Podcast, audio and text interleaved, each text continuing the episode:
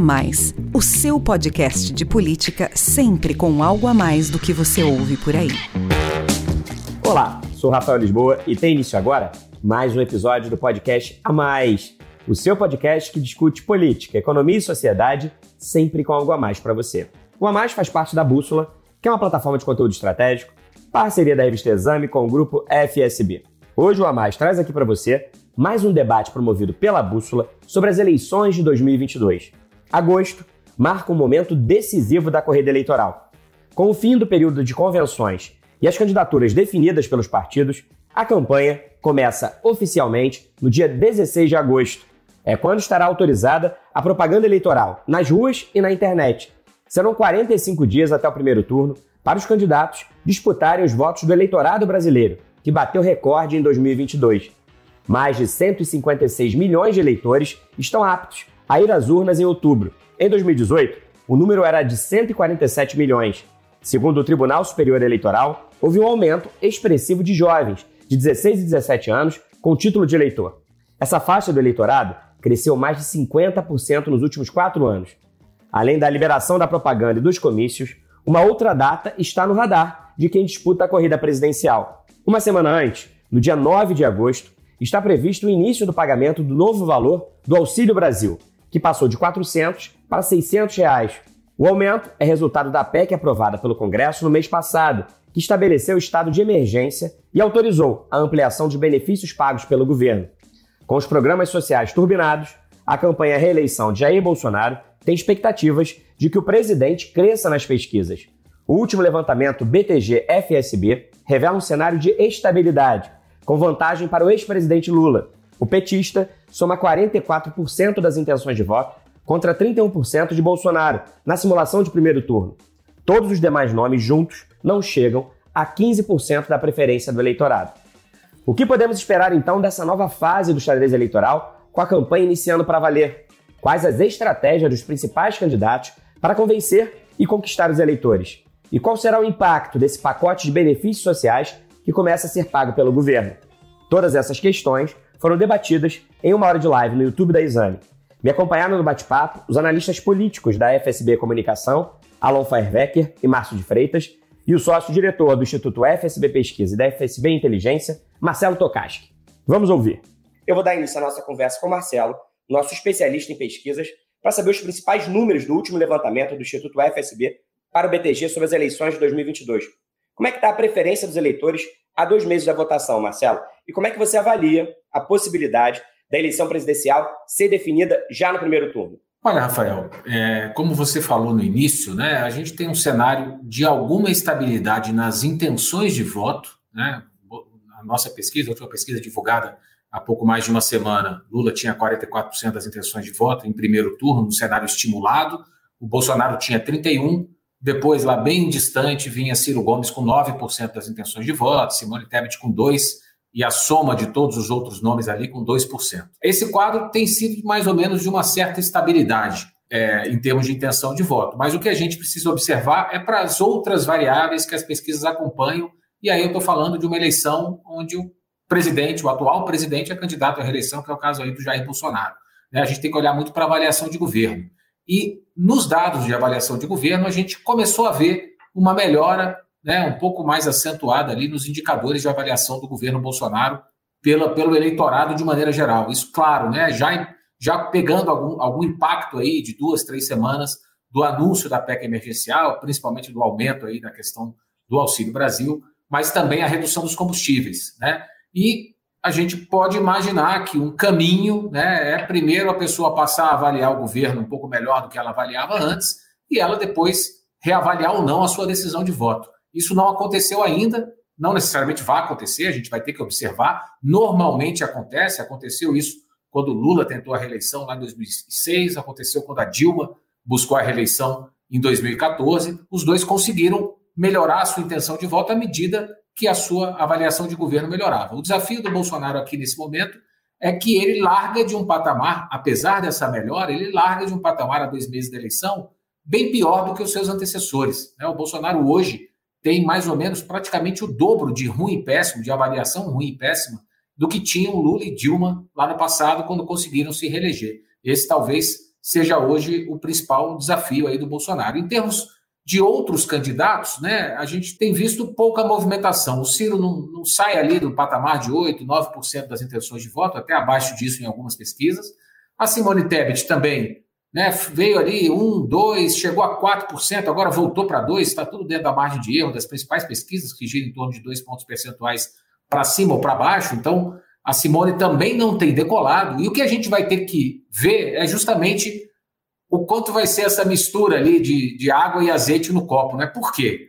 Se Ciro, Simone ou outros candidatos crescerem tirando votos do Lula, a, a chance de uma eventual definição em primeiro turno ela diminui, né? Se eles tirarem votos do Bolsonaro, por exemplo, isso já não muda, né? Essa possibilidade se mantém como ela está hoje. Vou falar disso já já. Porque, na verdade, para que todo mundo nos entenda e colocar todo mundo na mesma página, a gente tem que pegar a soma de todos os votos de todos os candidatos e ver se o Lula vai ter um voto a mais ou um voto a menos do que a soma de todos os seus adversários juntos, excluindo aí né, os votos brancos e nulos no dia lá da eleição. É isso que configura uma vitória de primeiro turno. Hoje, embora uma ou outra pesquisa ainda aponte uma possibilidade de vitória em primeiro turno, a maioria das pesquisas e a média das pesquisas indica que o Lula bateria na trave se a eleição fosse hoje, mas provavelmente não conseguiria levar essa eleição em primeiro turno. Tá? Então, hoje o Lula está oscilando entre 48% e 49% dos votos válidos, ele tem que chegar a 50,1% dos votos válidos né, para uma vitória, e o que a gente vai ter que observar é justamente o comportamento do eleitorado que declara voto em alguém, né, mas que diz que até outubro, até o dia 2 de outubro, que é o dia do primeiro turno, pode mudar a sua escolha de voto. A gente tem um de cada quatro eleitores dizendo que pode mudar de voto até outubro.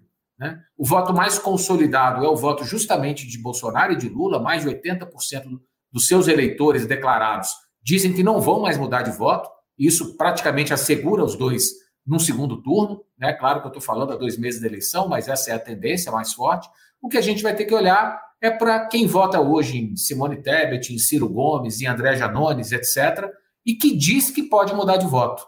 Né? Se essas pessoas, todas elas, lógico que todas não vão mudar de voto, mas uma maioria delas mudar de voto, e as pesquisas mostram que a tendência seria de mais gente mudar de voto, em tese, para votar numa hipótese aqui, para votar no Lula do que para votar no Bolsonaro, poderia mexer nesse ponteiro da chance de vitória em primeiro turno mas eu acho que hoje uma definição em primeiro turno ela está um pouco distante. Lembrando que o PT, com Lula e com Dilma, quando tentaram se reeleger, é, não conseguiram se, se, ter essa reeleição em primeiro turno. O Lula, em 2006, ele tinha 83% de ótimo e bom. Né? O Bolsonaro tem hoje 31%, 32% de ótimo e bom. O, o, o, Lula tinha quase três vezes isso, era outra época, era o, outro momento histórico, mas nem assim ele conseguiu se reeleger em primeiro turno. Então, eu acredito que é que é difícil, não é impossível, a gente vai ter que olhar esse eleitor que não está totalmente convicto da sua decisão, como é que ele vai se comportar daqui até o dia 2 de outubro. Obrigado, Marcelo. Alon, os números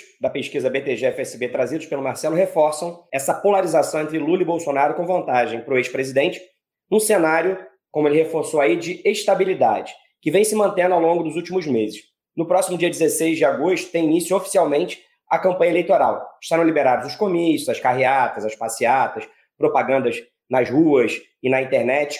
Com a campanha começando para valer, você acredita que haverá mudanças nesse quadro aparentemente estável da disputa presidencial que a gente vem acompanhando pelas pesquisas?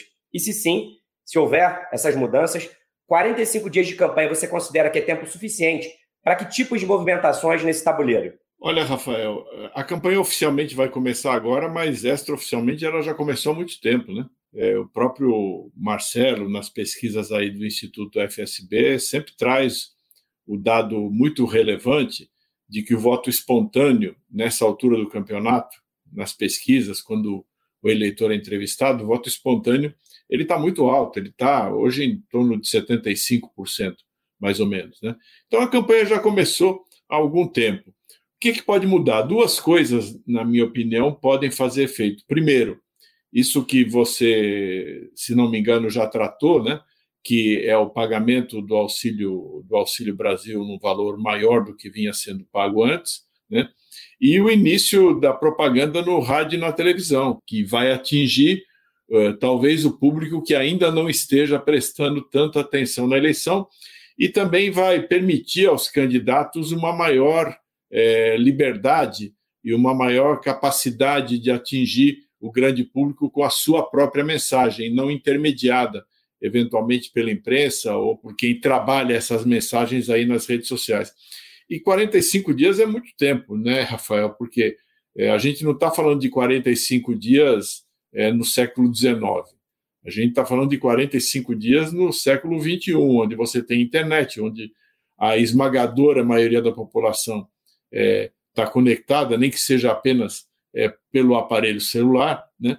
Então a informação ela corre muito rapidamente. 45 dias, na minha opinião, é bastante tempo e eu acredito que a gente deve se preparar para possíveis mudanças aí no cenário eleitoral, tanto uma mudança no sentido aumentar a probabilidade de uma vitória no primeiro turno de alguns dos candidatos, especialmente do ex-presidente Lula, mas também a possibilidade de, havendo aí uma campanha mais intensiva, mais intensa nos grandes veículos de comunicação, isso combinado com o aumento é, no Auxílio Brasil e a melhora que se nota aí no ambiente econômico, isso também pode beneficiar o, o presidente Jair Bolsonaro. Então vamos esperar um pouquinho e não vamos nos precipitar. 45 dias, então, é muito tempo e a eleição ainda está em aberto, como disse aí o Alon. Márcio, o Alon destacou aqui que, além da campanha oficial a partir do dia 16 de agosto, um elemento muito importante é que 10 dias depois, no dia 26 de agosto, vai ter início a propaganda eleitoral no rádio e na televisão.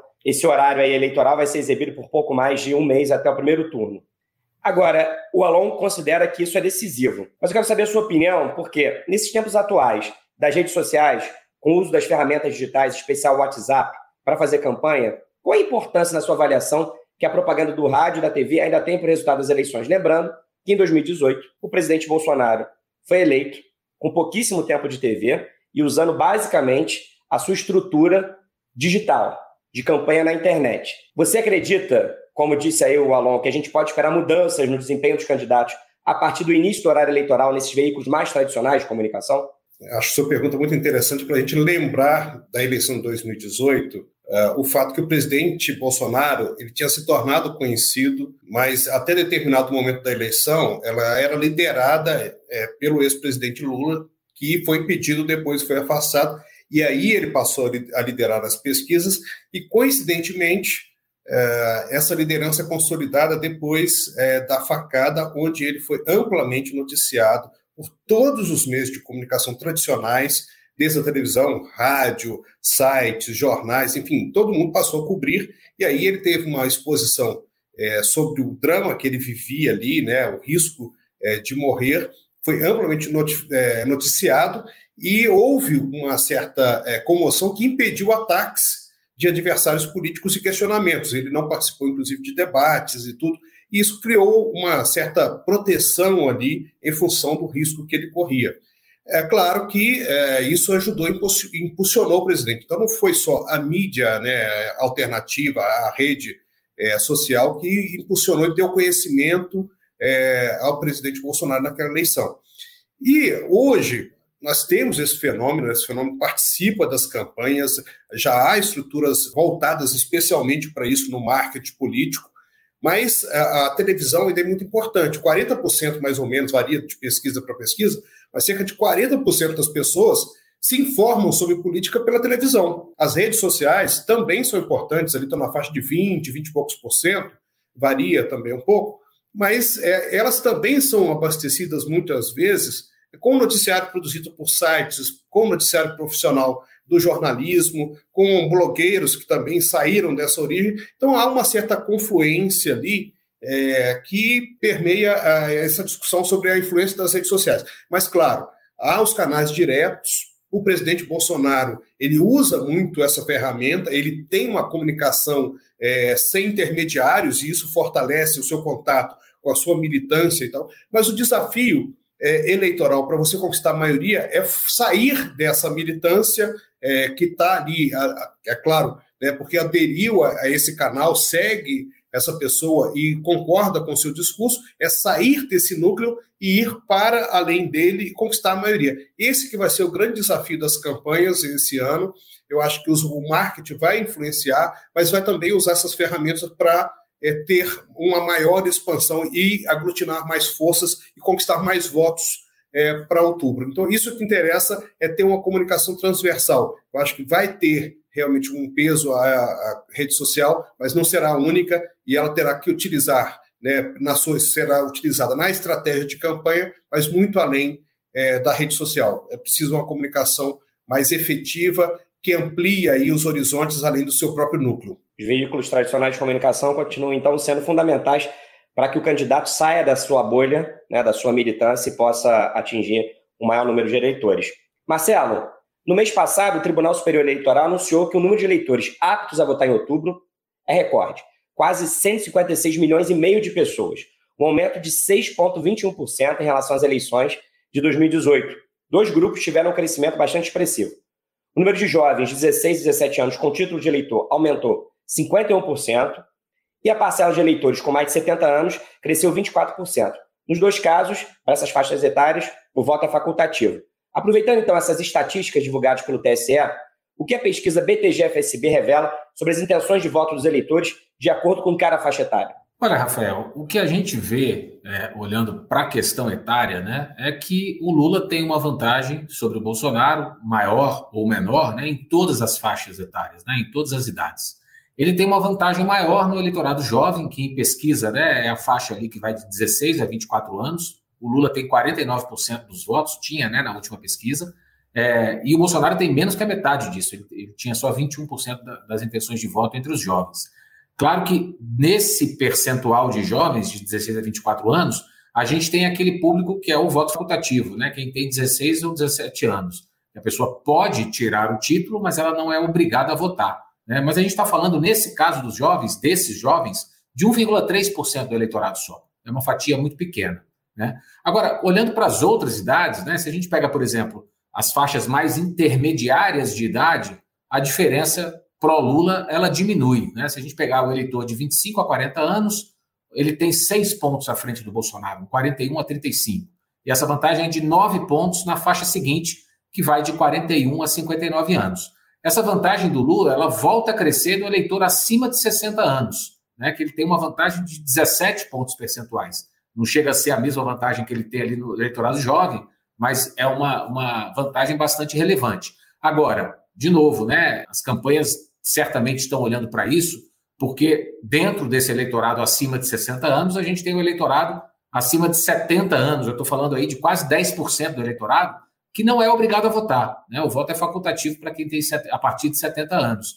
Né? E, e, o Lula, principalmente, se esse público não aderir à votação, ele tende a ser o candidato mais prejudicado, porque ele é o mais votado é, nesse segmento. Agora, a gente tem que olhar para outros perfis né, sociodemográficos aí que são até mais definidores dos resultados que a gente está vendo, que a gente tem visto hoje nas pesquisas. Né? Por exemplo, uma das clivagens mais é, relevantes, mais significativas da gente olhar hoje é a, declaração né, de sexo que a pessoa faz, se ela, se ela se declara homem ou mulher. Né? O Lula tem uma ampla vantagem, eles empatam entre os homens, mas entre as mulheres é um 46 a 24, ou seja, pra, praticamente aí para cada voto que uma mulher dá no candidato Bolsonaro, duas votam no candidato é, Lula. Né? A mesma coisa acontece, por exemplo, com escolaridade e renda. O Lula tem, ele ganha com uma larga folga na baixa escolaridade, na baixa renda, e, ao contrário, né, ele perde do Bolsonaro, vence, venceria o Lula se as eleições fossem só entre quem tem, por exemplo, ensino superior ou quem, quem é na, quem está no topo aí da pirâmide de renda brasileira. E outra clivagem que a gente tem que olhar, e aí talvez essa, junto com as mulheres, seja a mais importante também para a gente observar o comportamento do eleitor, é a questão regional. Né? Se a gente olhar, o Lula hoje perde para o Bolsonaro no sul do Brasil, onde o Bolsonaro tem a sua. sempre teve a sua principal fortaleza e continua tendo, ele é mais votado que o Lula hoje é, na, na, nos três estados aí da região sul. É, no, no, norte e no centro-oeste, que em pesquisa são vistas de maneira agregada, né?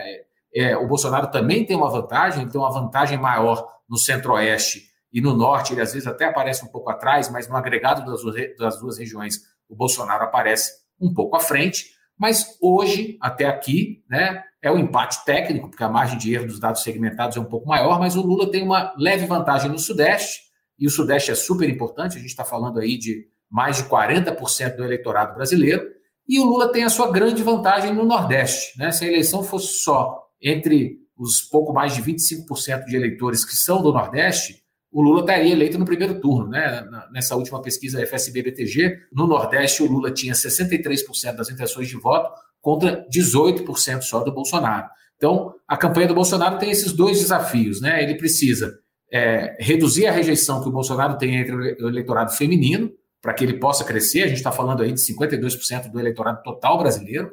E ele precisa reduzir a diferença no Nordeste. Acho difícil que, que o Bolsonaro ultrapasse o Lula no Nordeste. O Bolsonaro, em 2018, que ganhou com folga, né, nacionalmente falando, ele foi menos votado que o Fernando Haddad na, na região Nordeste. Então, o que ele precisa é tentar diminuir essa ampla diferença e ele precisa tentar virar o jogo no Sudeste. Né? Se a gente juntar Sudeste e Nordeste, a gente está falando de três de cada quatro votos, né? praticamente é, dados no Brasil. Né? São sete de cada dez eleitores aí, para ser mais preciso, e geralmente é nessas duas regiões aí que a, que a, a, a eleição presidencial se define. Então, sem o Bolsonaro é, melhorar o seu desempenho, claro que ele tem que trabalhar nos jovens, tem que trabalhar no eleitorado mais velho, tem que trabalhar em todos os eleitores, né? Cada voto é um voto e numa, numa eleição quase de segundo turno dentro do primeiro, né? Tão polarizada assim, você tirar voto do adversário tem ainda mais, mais é, efeito do que tem no, no, primeiro turno mais normal, né, com mais candidatos com mais força. Mas ele tem que crescer entre as mulheres e principalmente crescer, tirar a diferença no, no Nordeste e crescer no Sudeste, se ele quiser ter, é, aumentar a sua chance de, de ser reeleito ou não. Obrigado, Marcelo.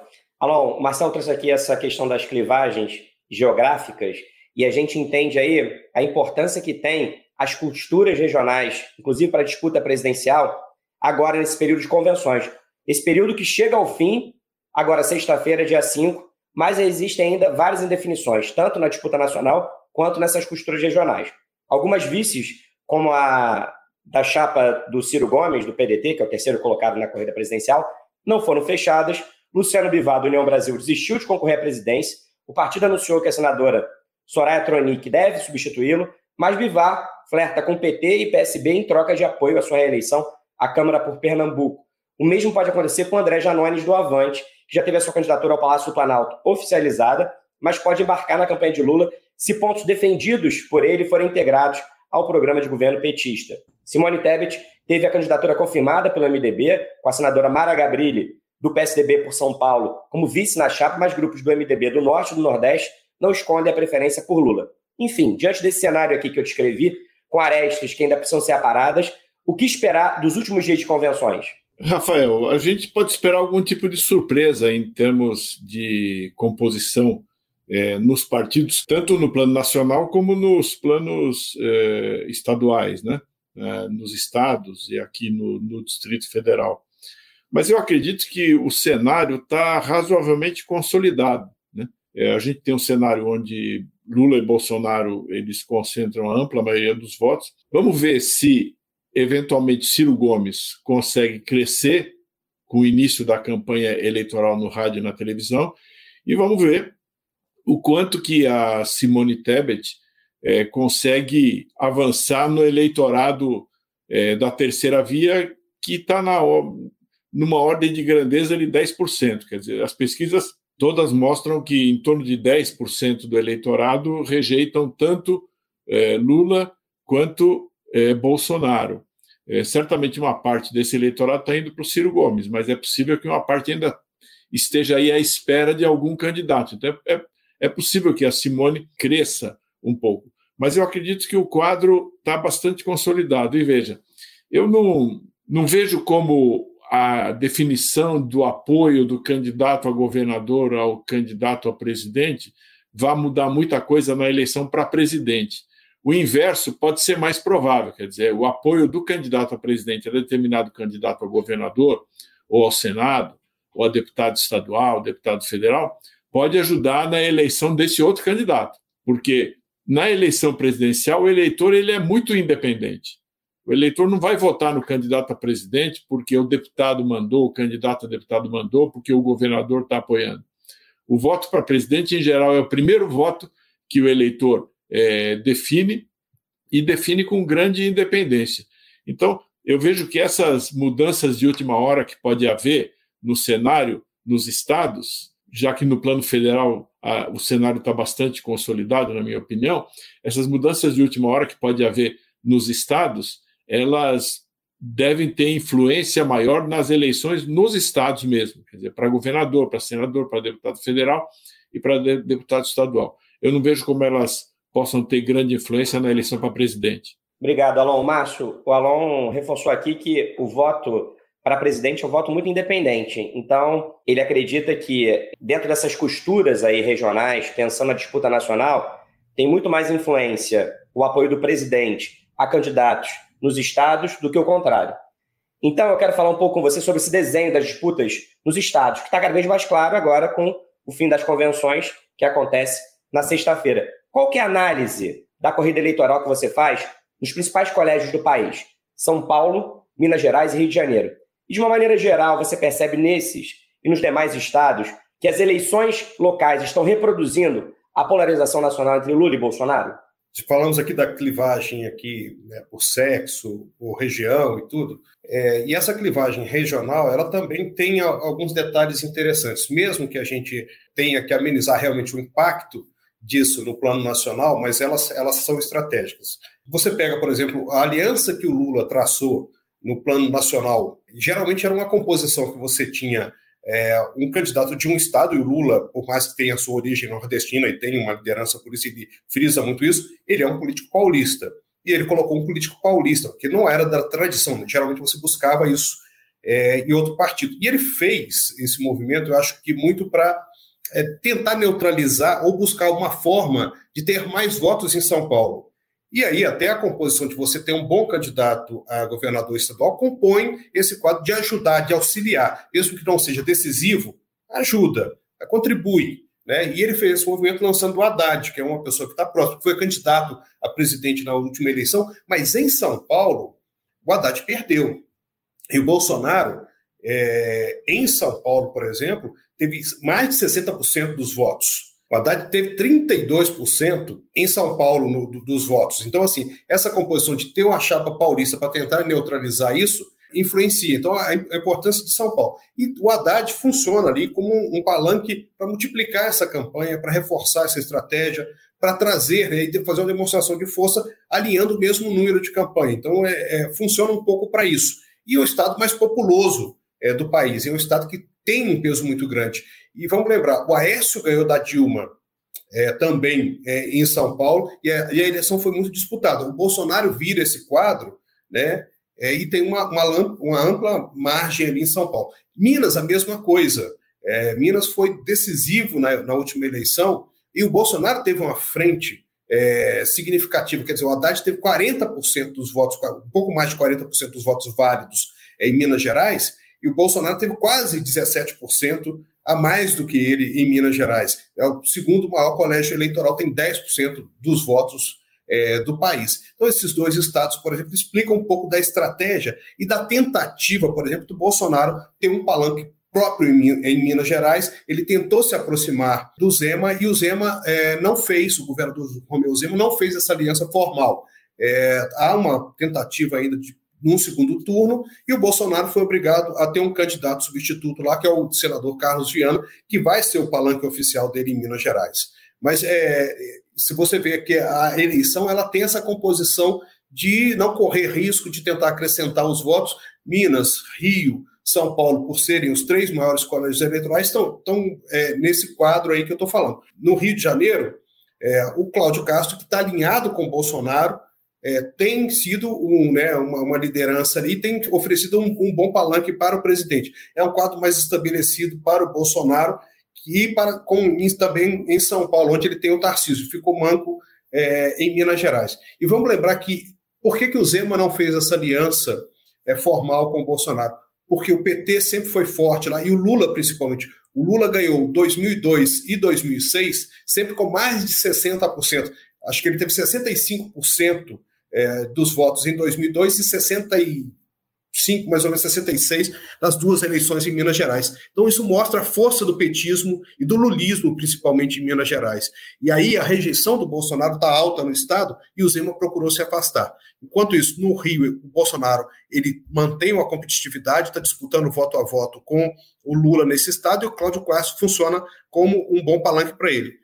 Em São Paulo, né, o PT lidera, mas você tem dois candidatos ao centro e à direita, né, o Tarcísio de Freitas e o Rodrigo Garcia, disputando para quem vai para o segundo turno. E aí o Bolsonaro pode ter uma composição um pouco melhor, mas nesse momento o Lula lidera. Então essa composição desse triângulo aí vai ser muito importante a gente acompanhar para verificar se o governo vai investir em São Paulo e Minas, principalmente, onde ele está atrás, para tentar virar o jogo. Esses estados são fundamentais para que o governo é, tenha um resultado de continuidade ou para que o PT é, confirme o seu favoritismo hoje em 3 de outubro.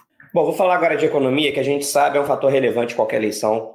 Toda live nossa aqui de política, a gente lembra que o que acontece no bolso do eleitor influencia a decisão na urna e a inflação começa a dar trégua, né? O índice de preço ao consumidor semanal, o IPCS, da Fundação Getúlio Vargas, recuou 1,19% em julho, ante alta de 0,67% em junho. A queda no preço dos combustíveis contribuiu para essa deflação. Pela quinta semana consecutiva, o mercado financeiro reduziu a projeção para a inflação do país em 2022. A estimativa agora é de 7,15%, ainda assim acima da meta do Banco Central para este ano. A taxa de desemprego também diminuiu. Segundo o IBGE, o índice ficou em 9,3% no trimestre encerrado em junho, o menor patamar para o segundo trimestre desde 2015. E aí, Marcelo, quero continuar com você. Com esses números mais positivos, como é que está a opinião dos eleitores sobre a economia brasileira de acordo com a última pesquisa BTG-FSB? E qual que é o impacto na avaliação do governo Bolsonaro a partir dessa melhora? Olha, Rafael, aqui a gente tem um, um copo meio cheio e um copo meio vazio para o governo, né? Para o governo e para o candidato que busca a reeleição. Por que, que eu digo isso? De, de, fato, né, a percepção, por exemplo, em relação à inflação, ela tem melhorado sensivelmente. Para quem nos acompanha ter uma ideia, lá no final de maio, 70% dos eleitores achavam que os preços das coisas que eles costumam comprar iam, iam aumentar nos próximos três meses, né? Isso lá em maio, 70%. Agora, no final de julho, isso caiu para 46%. Né? É uma melhora bastante significativa. Então, o pessimismo com a inflação, ele diminuiu. Agora, o otimismo com a economia, apesar da queda da inflação, da redução dos combustíveis, de indicadores positivos aí no campo do emprego, por exemplo, como você citou, apesar disso, a gente tem mais ou menos o mesmo patamar de pessoas, ao redor de 60% do eleitorado, que acham que o Brasil está em crise e com dificuldade de superar essa crise, e um terço do eleitorado que diz: não, o Brasil está em crise, mas está conseguindo superar, está começando a superar essa crise. Né? E esse número está mais ou menos estável desde o final de abril, ele não muda muito. Por que, que é, isso, em tese, parece uma coisa contraditória, mas não é, né? Enfim, a pessoa está mais otimista, ah, tá bom, o preço vai deixar de aumentar mas a pessoa vai ao mercado e o preço está alto, né? Porque o preço não baixou. É só uma melhora na expectativa de que ele vai continuar subindo, né? Da maneira como ele tá, como ele estava, é, como ele vinha subindo. Então, mas ele deixa de subir, mas ele continua alto. O orçamento das famílias continua muito apertado, a maioria das famílias cortando gastos, etc. Então, esse mau humor com a economia, ele continua influenciando, apesar de da melhora né, que, a, que a gente tem visto aí nas pesquisas, na avaliação de governo, ela não tem sido na velocidade que o Bolsonaro, o candidato Bolsonaro, precisa para tentar reverter a situação. Né? Como eu já falei lá na primeira resposta, o, o Bolsonaro hoje tem um patamar de, de, reprovação do seu governo que é muito maior do que candidatos à reeleição tiveram no passado. Claro que dois, a gente tem dois meses, como o Alon falou, ele vai ter oportunidade de expor isso, né? diferentemente de hoje, onde ele tem uma exposição mais negativa na mídia, por exemplo, ele vai ter condição, de, ao longo da campanha, no horário eleitoral, principalmente naqueles spots ali ao longo do dia, de tentar, de mostrar os feitos positivos no campo da economia, né, que é a grande preocupação do brasileiro, continua sendo. Se a gente pegar preocupação com inflação, com desemprego, com fome, com miséria, que são coisas sociais, mas derivadas né, do, da crise econômica, a gente vai ver que o brasileiro ainda está muito preocupado com isso. E por que, que isso é importante? Para quem nos acompanha ter uma ideia. Se a, se a eleição fosse em quem acha que o Brasil está em crise, mas está conseguindo melhorar, né, já está se recuperando, o Bolsonaro estava eleito em primeiro turno. Ele teria 65% dos votos contra 16% do Lula. O problema é que, na maioria do eleitorado que acha que o Brasil está em crise, com dificuldade de se recuperar, é o inverso. Né? O Lula teria 64% dos votos contra 7% do Bolsonaro. O mesmo comportamento se dá lá com quem acha que a inflação vai continuar subindo ou não. Quem acha que os preços não vão subir mais, vota mais hoje no Bolsonaro. Mas quem acha que a inflação vai continuar castigando o orçamento aí das famílias, vota bem mais no Lula. E, e como é a maioria da população, isso né, resulta na vantagem que, que o Lula tem hoje aí no total do eleitorado. O que, o que o Bolsonaro tem hoje, assim, se a gente fosse fazer uma metáfora aqui com o futebol, né, um pouco assim, ele começou lá atrás perdendo o jogo de 4 a 0 ele já está perdendo de 4 a 2 e está ali, faltam 15 minutos para acabar, e ele está pressionando, ataque, bola na trave, enfim, ele, tá, ele tem um volume de jogo ali para mostrar, né, que é a PEC emergencial, aumento do auxílio, etc. O que vai, o que vai depender é se ele vai conseguir converter essa melhora gradual que ele tem tido na sua avaliação de governo em intenção de voto, porque também é um padrão diferente do que a gente teve lá em 2006 e em 2014, né, quando a gente teve, e também em 98, quando a gente teve presidentes disputando a reeleição. Por quê? Porque é a primeira vez que a gente tem, a gente já falou disso várias vezes, mas é sempre bom a gente bater nessa tecla, né? É a primeira vez que a gente tem um presidente e um ex-presidente na disputa, né? Então, o jogo muda, a regra do jogo muda um pouco na cabeça do eleitor, porque o recall do principal adversário, né, é, que o, o candidato à reeleição tem, é um ex-presidente que saiu do governo com uma popularidade muito elevada, com uma avaliação super positiva, e que tem essa memória aí na cabeça de, de boa parte do eleitor de que, principalmente na economia, a vida era melhor, e é isso que tem impulsionado ainda e garantido essa vantagem aí que o Lula tem sobre o Bolsonaro hoje. Obrigado, Marcelo. Alon, o, mesmo com a melhora dos números da economia, o Marcelo lembrou que a gente tem um aumento de eleitores com uma expectativa mais positiva em relação ao futuro da economia, mas o mau humor continua para parte dessa parcela porque ainda não viu os benefícios chegando ainda na ponta, né, na hora que vai ao supermercado. A gente sabe, você mesmo citou na sua primeira resposta, que o momento decisivo agora da campanha vai ser quando começarem a serem pagos os benefícios aprovados aí na PEC emergencial. A gente está falando aí do Auxílio Brasil, que vai passar de 400 para 600 reais, o aumento do Vale Gás, a criação de um voucher para caminhoneiros e taxistas. Qual que é o efeito desses programas sociais turbinados na disputa presidencial, na sua avaliação? Rafael, eu concordo muito com essa avaliação que o Marcelo fez. Eu tenho só uma, uma pequena diferença que eu vou me permitir colocar aqui, eu acho que nós não estamos.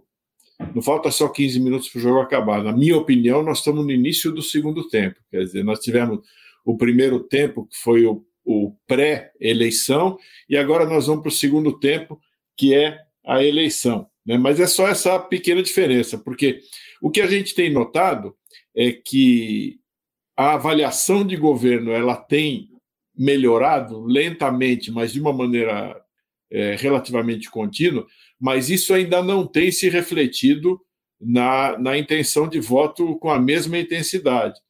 E o Marcelo explicou o motivo, quer dizer, a, a situação pode estar melhorando ou pode ter parado de piorar para uma boa parte das pessoas, mas ainda está bastante complicado.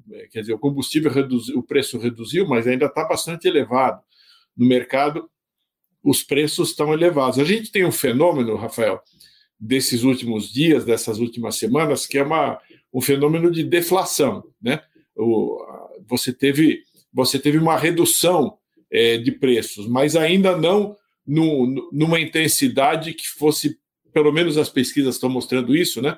Não numa intensidade que viesse a ser sentida fortemente pelo eleitor. Agora, faltam ainda pouco menos de dois meses para a eleição. E se tiver segundo turno, tem três meses. É muito tempo, é muito tempo. É tempo tanto para as pessoas sentirem a melhora no, no ambiente econômico que reflita na sua própria condição pessoal, quanto para serem impactadas pela comunicação.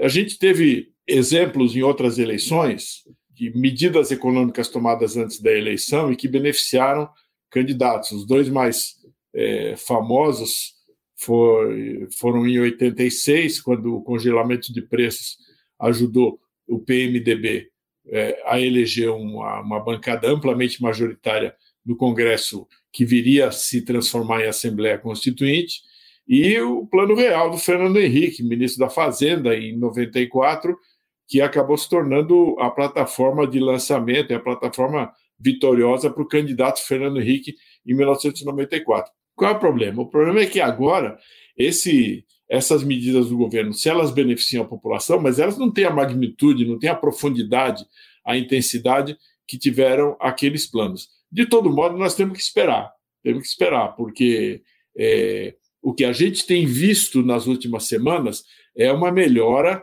na avaliação de governo. Isso, em alguma medida, em algum grau, vai se refletir na intenção de voto. O quanto que isso vai se refletir ainda não dá para saber. E, Alon, só para complementar, primeiro, obrigado pelo VAR aí, né? acho que você tem razão, ainda falta o segundo tempo e, e provavelmente fa falta o jogo de volta, né? Que é o segundo turno ainda, então tem, tem muita bola para rolar mesmo. Obrigado, Alon, Marcelo. Mas também quero te ouvir aí sobre o impacto da ampliação dos benefícios pagos pelo governo, agora dois meses das eleições. Além de seus efeitos na corrida presidencial, que o Alon destacou bastante, como é que esse pacote de bondades pode ser capitalizado pelos candidatos a outros cargos, já que a PEC teve aprovação maciça dos parlamentares no Congresso, inclusive os de oposição.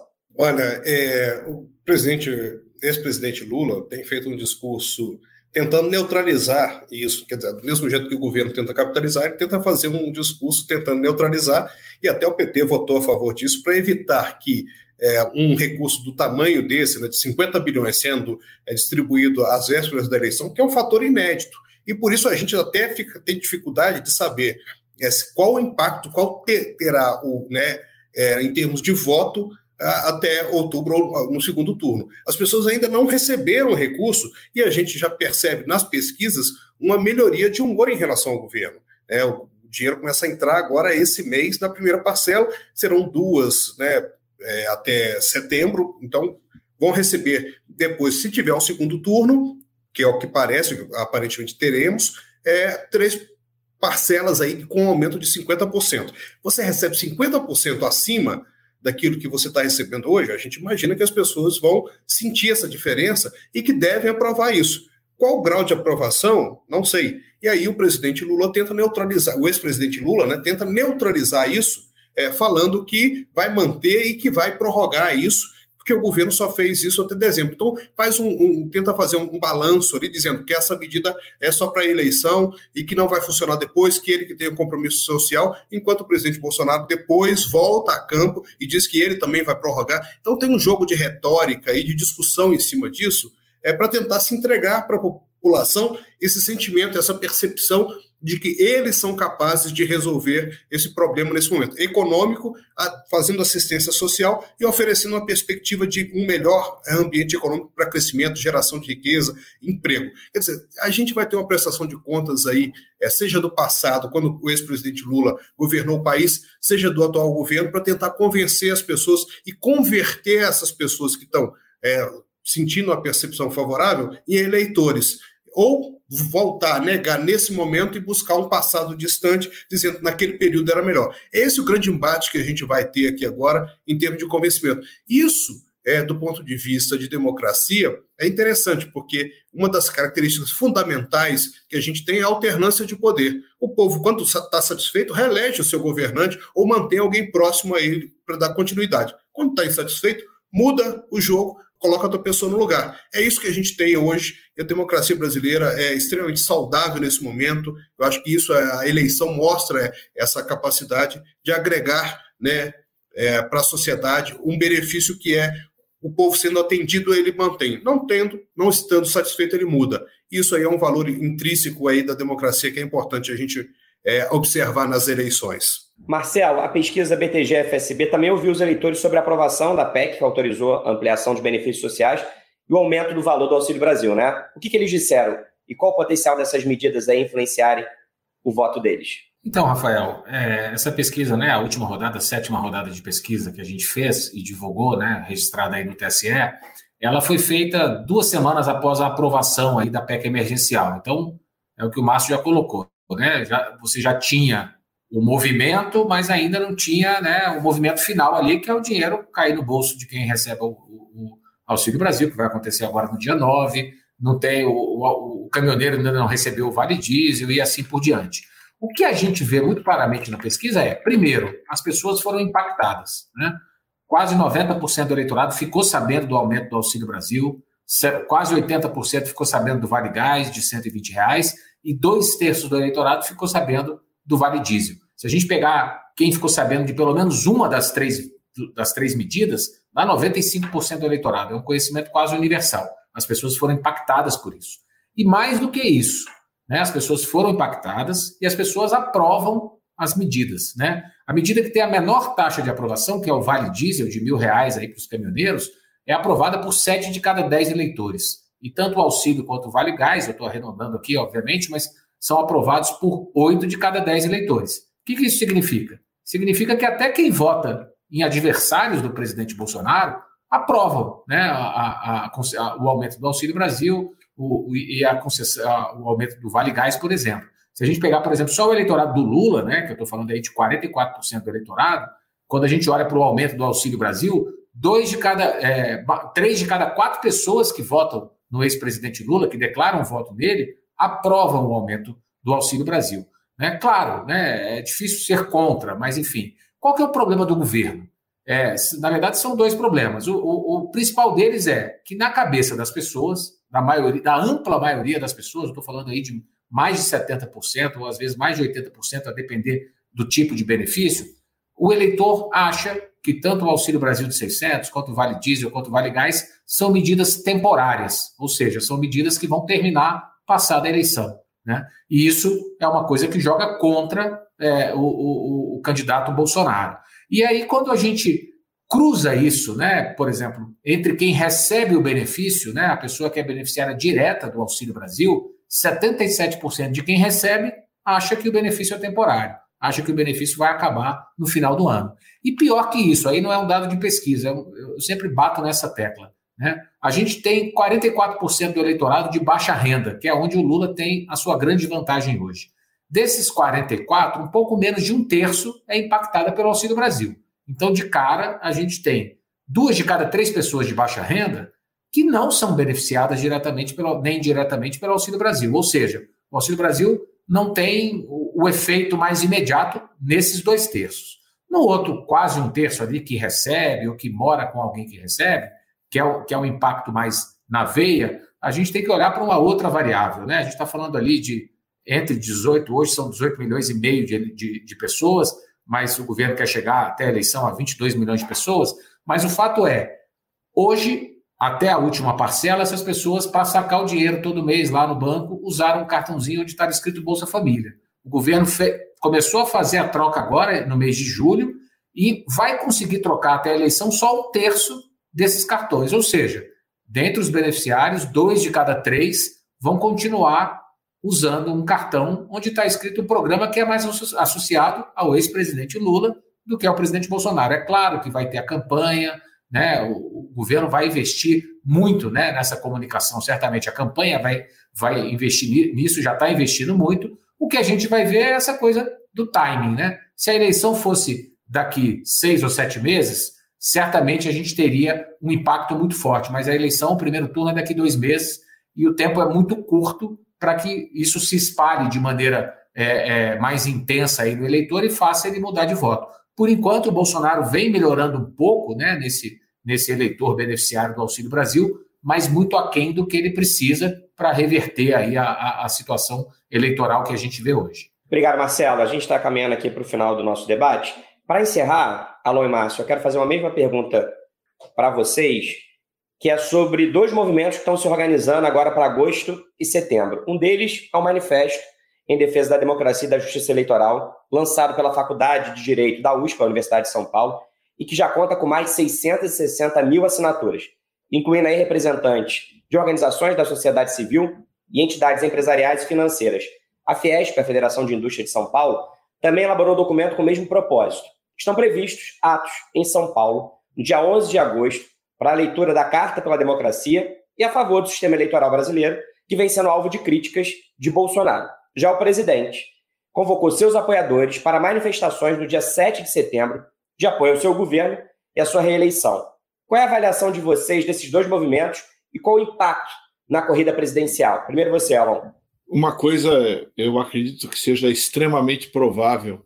Eu não vou dizer que é certo, porque nada é certo nessa vida, né? Só o que já aconteceu, e mesmo o que já aconteceu é objeto, costuma ser objeto de interpretação.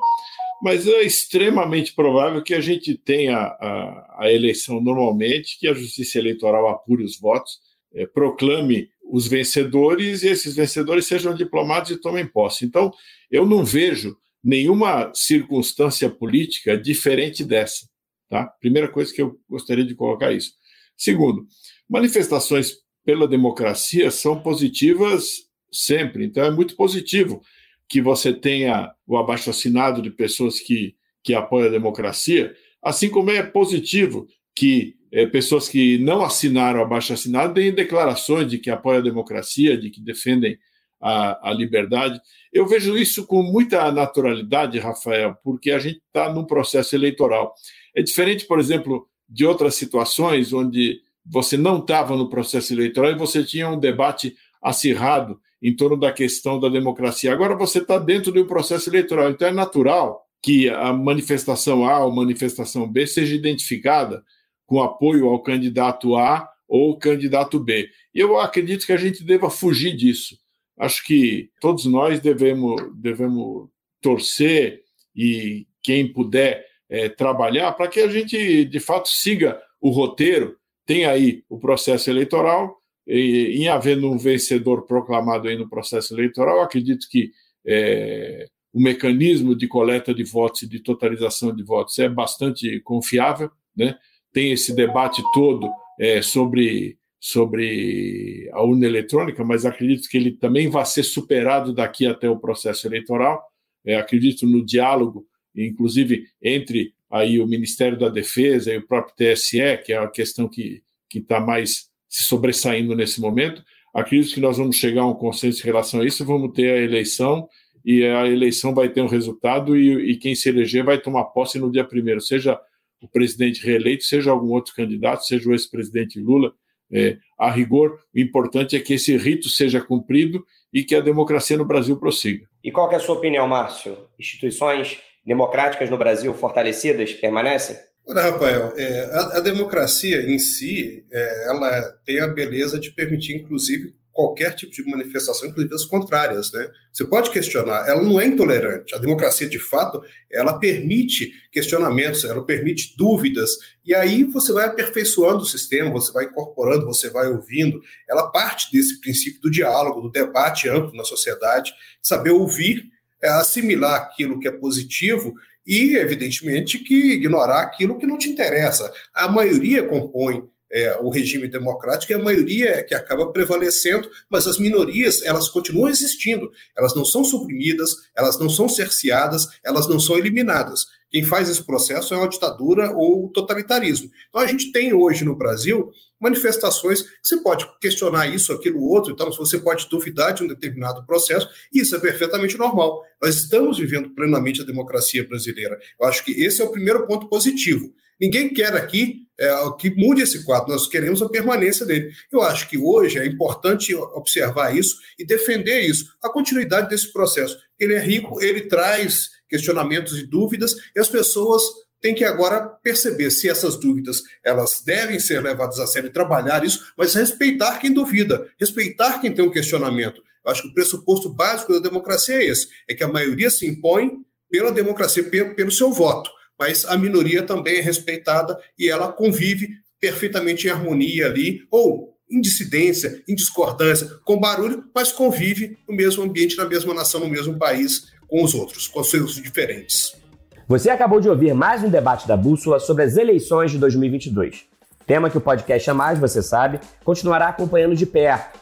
Vamos trazer aqui sempre a análise dos nossos especialistas sobre as movimentações da corrida presidencial Obrigado pela sua companhia até agora e a gente se encontra novamente no próximo episódio. Tchau!